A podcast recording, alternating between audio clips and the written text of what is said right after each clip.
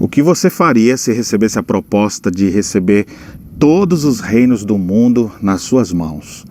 Em troca apenas uma pequena coisa: adorar a algum ser que não fosse Deus.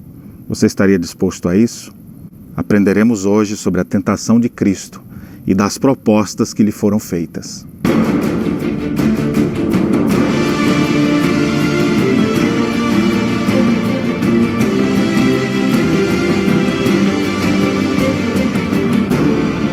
Meus irmãos, que a graça e a paz de Jesus Cristo continue reinando no seu coração.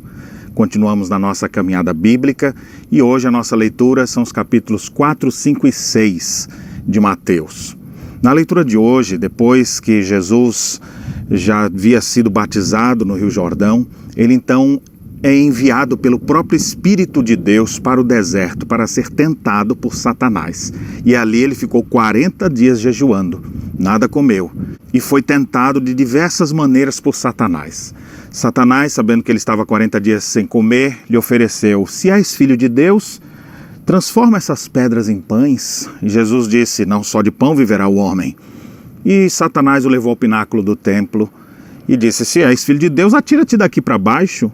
E Jesus disse: Não tentarás o Senhor teu Deus. E então, num determinado momento, a Bíblia diz que o diabo o levou a um monte muito alto e mostrou-lhe todos os reinos do mundo e a glória. Ele disse: Tudo isso te darei se prostrado me adorares. Imagine então Cristo vendo todos os reinos ali oferecidos por Satanás, que na verdade não era dele, ele era um usurpador do reino parasita, oferecendo tudo isso a Cristo. E a Bíblia diz: que Jesus respondeu: Retira-te, Satanás, porque está escrito: Ao Senhor teu Deus adorarás e só a ele darás culto. Com isso, o diabo o deixou e eis que vieram anjos e o serviram. Cristo triunfou sobre Satanás.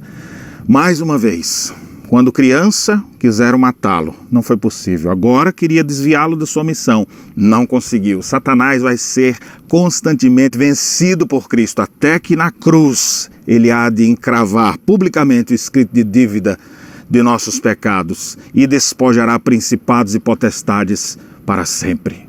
Cristo venceu o tentador e ele é poderoso para socorrer a todos que são também tentados. Você é alvo de muitas tentações. Nós vivemos num mundo que no, estamos expostos a tentações o tempo inteiro. Como vencer? Na sequência das leituras de hoje, nós vamos ver o Sermão do Monte de Jesus, onde ele fala sobre o caráter dos filhos de Deus.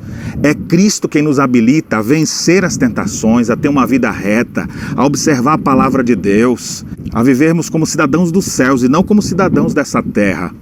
Ouça as palavras de Cristo, implore a graça de Cristo e Ele te habilitará a vencer as tuas tentações e a viver com caráter provado, onde você vai ser sal da terra, luz do mundo, onde a sua justiça vai exceder em muito a dos escribas e fariseus hipócritas, onde você vai constantemente se devotar a Deus com oração, com jejum, com suas contribuições e ofertas aos mais necessitados, sua vida vai ser um luzeiro a brilhar nesse mundo.